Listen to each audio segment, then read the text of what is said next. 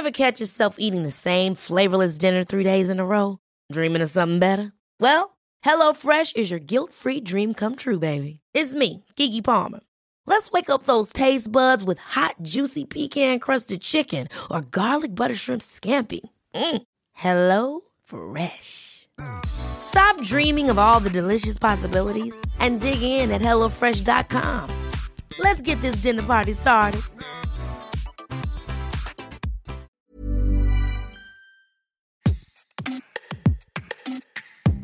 Bienvenue chez les Windsor, raconté par l'un d'entre eux, le prince Harry. Les mémoires du duc de Sussex intitulées Spare, le suppléant français, sont sortis le 10 janvier. Succès, oui oui, 400 000 copies vendues le jour même. Mathilde Cousin, journaliste à 20 minutes, a lu les 541 pages du livre du fils cadet de Charles et petit frère de William. Alors, quel est le propos de fond du fils rebelle de la monarchie britannique, à part euh, des potins un peu malaises, malaisants? Comment s'inscrit cet ouvrage dans la longue stratégie de communication du prince et de son épouse, Meghan Markle, en conflit avec la monarchie britannique? Et cette com, jusqu'où on en parle avec notre journaliste? Salut Mathilde. Tout d'abord, pourquoi les mémoires du prince Harry, fils cadet de Charles, sont intitulées Le suppléant en français. Le suppléant, en fait, c'est euh, une référence à une tradition royale, une tradition ancrée depuis plusieurs générations, c'est-à-dire que euh, l'héritier du trône a plusieurs enfants, donc euh, un, le premier qui sera son héritier, et un deuxième qui est surnommé de manière probablement cruelle le suppléant, puisqu'il est là, en fait, sa fonction, c'est de remplacer cet héritier si cet héritier venait à abdiquer ou à disparaître. Dans la presse a fuité euh, déjà euh, les, les, meilleures pages ou euh, les anecdotes. Celles qui retiennent l'attention, c'est que le prince Harry a perdu sa virginité derrière un bar à 17 ans, que il trouve très méchant et son papa et son grand frère, mais c'est pas forcément que ça son propos. Il y a deux grandes lignes directrices dans son livre. La première, en fait, c'est sa relation euh, avec les médias, euh, les tabloïds britanniques qu'il euh, franchement déteste. Hein. Il y a des charges très très violentes. Il qualifie par exemple Rupert Murdoch, qui est donc grand mania des médias australien, qui a des titres emblématiques en Grande-Bretagne comme le Sun. Euh, donc il qualifie de mal incarné. Euh, et ça, en fait, cette position de Harry, elle n'est pas nouvelle et on la comprend bien. C'est le fils de Diana. Il a vu sa mère pourchassée pendant toute son enfance par des paparazzis. Lui-même raconte dans son livre avoir été pourchassé toute sa vie d'adulte. En fait, après la mort de Diana, il y a eu une sorte de pacte implicite entre la monarchie et les journaux britanniques en disant on ne touche pas aux enfants. Mais très rapidement, ce qui explique, c'est que ce pacte euh, a explosé. Ça, c'est un des premiers fils directeurs. Et le second fil directeur, c'est la perte de sa mère à l'âge de 12 ans.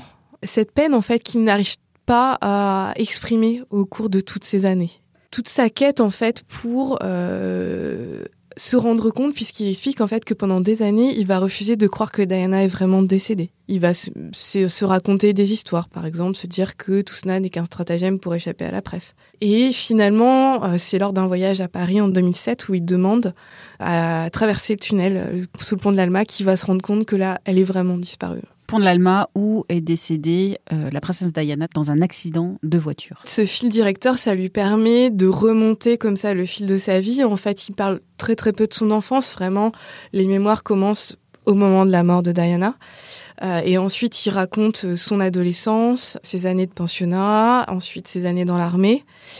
Et tout ça, en fait, sont racontés plus par le biais de réponses à ce qu'ont publié les médias à l'époque que par un parcours strictement chronologique de ce qu'il a vécu, des événements importants de sa vie. Il revient sur des incidents à Las Vegas où il avait été photographié nu, jouant avec des amis, il revient là-dessus. Il y avait une vidéo qui avait fuité de lui au milieu des années 2000 où il utilisait un terme euh, raciste envers un soldat pakistanais. Donc il revient là aussi sur euh, euh, l'utilisation qu'il avait fait à l'époque de ce terme. Voilà, en fait, c'est beaucoup de réponses à des accusations qui étaient sorties dans la presse. Mais aussi pas mal d'anecdotes ou d'anecdotes qui sont un peu bon. Euh, alors évidemment euh, croustipotin, hein, euh, parce que on a un côté voyeur, ne le cachons pas. Mais bah, est-ce que c'est pas un peu trop aussi? Oui, il y a une scène par exemple où il raconte qu'il est aux États-Unis, dans la villa de l'actrice Courtney Cox, donc qui joue Monica dans la série Friends, et quelques pages auparavant, il nous raconte que il a traversé une période assez sombre où il ne sortait plus, où il regardait justement la série Friends en boucle et qu'il s'identifiait à Chandler Bing. En fait, cette scène dans la villa, il dit qu'il prend euh, des champignons hallucinogènes avec un ami, qu'il se met à halluciner, euh, à avoir des formes dans les toilettes, etc. Mais c'est pour On se demande en fait quel est l'objet. Il raconte plusieurs anecdotes comme ça, par exemple, euh, qu'il aime bien faire ses courses au supermarché, mais que étant le prince Harry en Grande-Bretagne, c'est difficile de sortir sans causer un attroupement autour de lui. Il a cette distance euh, avec sa propre histoire et se rend bien compte que ce n'est pas une enfance, euh, la vie de monsieur tout le monde. Mais en même temps, voilà, il essaye de dire que moi aussi, peut-être, je, je rencontre des problèmes euh, de la vie de tous les jours. Dans cette communication bien rodée du prince Harry et de son épouse Meghan, qui sont en conflit ouvert avec la famille royale britannique, dans cette stratégie de communication, il y a déjà eu une interview choc avec la papesse euh, américaine Oprah Winfrey. Il y a eu des interviews, il y a eu aussi euh, le documentaire sur Netflix. Aujourd'hui, il y a un livre. Cette stratégie de communication elle mène jusqu'à où? Alors le livre se distingue parce que il revient en détail sur des événements qui n'avaient jamais dévoilés jusqu'ici. C'est ce qui fait la singularité du livre. Ensuite, Harry, il se défend en fait d'être un peu comme ça, de balancer euh, un peu un pavé dans la mare, isolé. C'est vers la fin de l'ouvrage où il rappelle, de manière pas forcément si innocente, que son père, en 94, avait publié des mémoires signés par l'historien et le présentateur Jonathan Dimbley, qui est très connu en Grande-Bretagne. Ce que dit Harry, c'est que ce n'est pas des mémoires qui ont été écrites uniquement par cet historien, mais qui ont été écrites avec le prince Charles. Et en 94, on sait que le prince Charles s'est séparé depuis quelques années de Diana, que son image est très écornée en Grande-Bretagne, qu'il a souffert de la séparation et qu'il essaye de redorer son image. Ce que ne dit pas Harry, mais c'est que sa mère a fait la même chose quelques années auparavant, en 92, justement l'année où elle se sépare euh, officiellement de, Charles. Elle publie elle aussi euh, ses mémoires en collaboration avec un journaliste. Donc en fait, il, il est un peu dans une lignée familiale, dans une, il s'inscrit dans une histoire. Et en fait, ce qui fait Harry, il l'explique un petit peu à la fin, mais toute cette démarche, et c'est transparent dans tout le livre, c'est qu'en fait, il fait exploser des conventions journalistiques, en fait. Ce que pratique beaucoup le palais, les conseillers à la fois de Charles, les conseillers de sa grand-mère, les conseillers de Kate et William, c'est le off en fait, c'est-à-dire qu'officiellement on ne va pas répondre, on n'apportera pas de réponse, mais on laisse passer des histoires donc en off, c'est-à-dire qu'on ne dit pas que la source c'est un conseiller de Charles ou un conseiller de euh, la reine Elisabeth. Ce qui vient un peu à l'encontre du never explain, never complain. Voilà, tout à fait. D'ailleurs, il nomme une, proche de la reine explicitement en disant que euh, cette femme euh, plantait des histoires euh, parfois fausses dans la presse. Enfin, les accusations sont parfois très précises. Il se moque de plusieurs conseillers comme ça, il leur donne des surnoms un peu ridicules, la guêpe, l'abeille, etc., en disant que, pareil, ils orchestrent une communication qui n'est pas toujours très fine.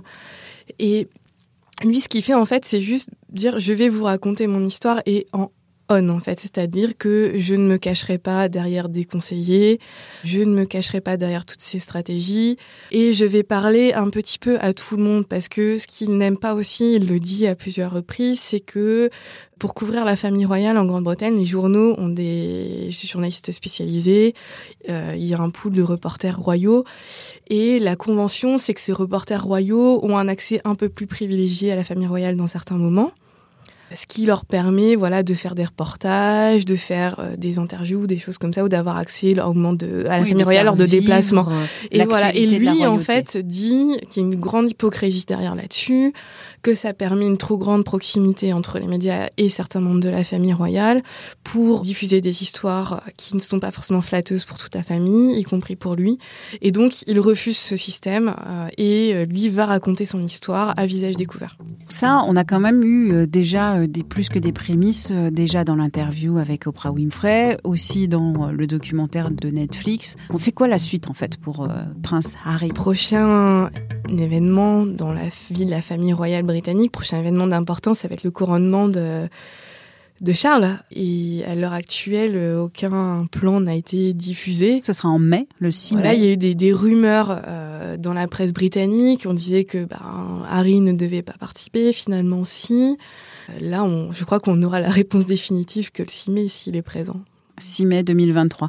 Est-ce que euh, pour euh, Harry et euh, son épouse Meghan, la complainte est déjà un business et va continuer d'être un business? Probablement, puisque en fait, ce, ce livre, euh, il a signé bien sûr un contrat avec la maison d'édition pour la série Netflix également. Donc, euh, bien sûr qu'il y a des enjeux financiers derrière. Derrière, il l'explique. Il dit qu'il faut qu'il finance euh, sa sécurité, celle de sa famille et son train de vie. En avant-propos du livre, quand même, il précise qu'une partie des bénéfices des ventes vont aller euh, à des associations caritatives. Mais on ne sait pas le pourcentage. Ce détail n'a pas été euh, révélé. Donc oui, c'est un business, mais en même temps, qu'est-ce qu'il peut vendre d'autre? Il a lancé euh, sa fondation avec sa femme. Meghan Markle anime un podcast aussi sur Spotify où elle interviewe des personnalités. Ensuite, que peut-il dévoiler de plus sur son histoire Lui seul le sait. Quels éléments euh, a-t-il, n'a-t-il pas encore révélé? Euh, Il en a déjà dit beaucoup. Euh, et un des risques, s'il reste un petit peu sur ce registre, c'est bah, de lasser et d'apparaître un, peu en, décalage avec la Grande-Bretagne qu'il a quitté euh, il y a maintenant deux ans. Deux ans. Et jusqu'à maintenant, ces révélations ont été fructueuses en termes de revenus économiques. À la lecture de ces 541 pages, une conclusion selon toi? C'est un ouvrage surprenant à certains moments, par certaines euh, euh, anecdotes. Il fait preuve de beaucoup de franchise.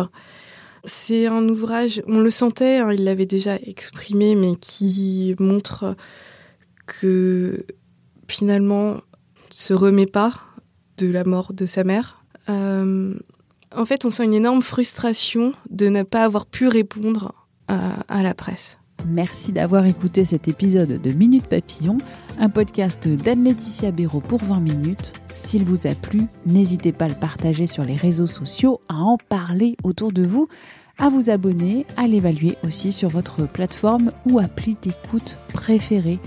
À très vite et d'ici la bonne écoute des podcasts de 20 minutes comme Tout s'explique.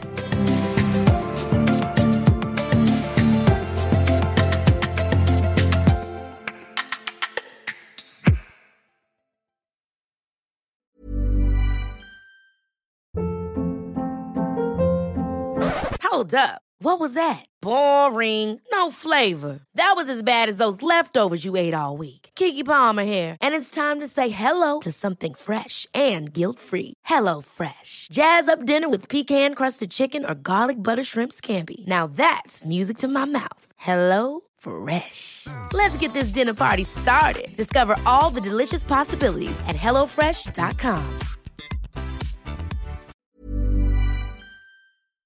On ne va pas se quitter comme ça. Vous avez aimé cet épisode? Sportif, généraliste, sexo ou scientifique, varié mais toujours bien informé. Découvrez les autres podcasts de la rédaction 20 minutes sur votre application d'écoute préférée ou directement sur podcast au pluriel.20minutes.fr. Et merci de nous avoir écoutés.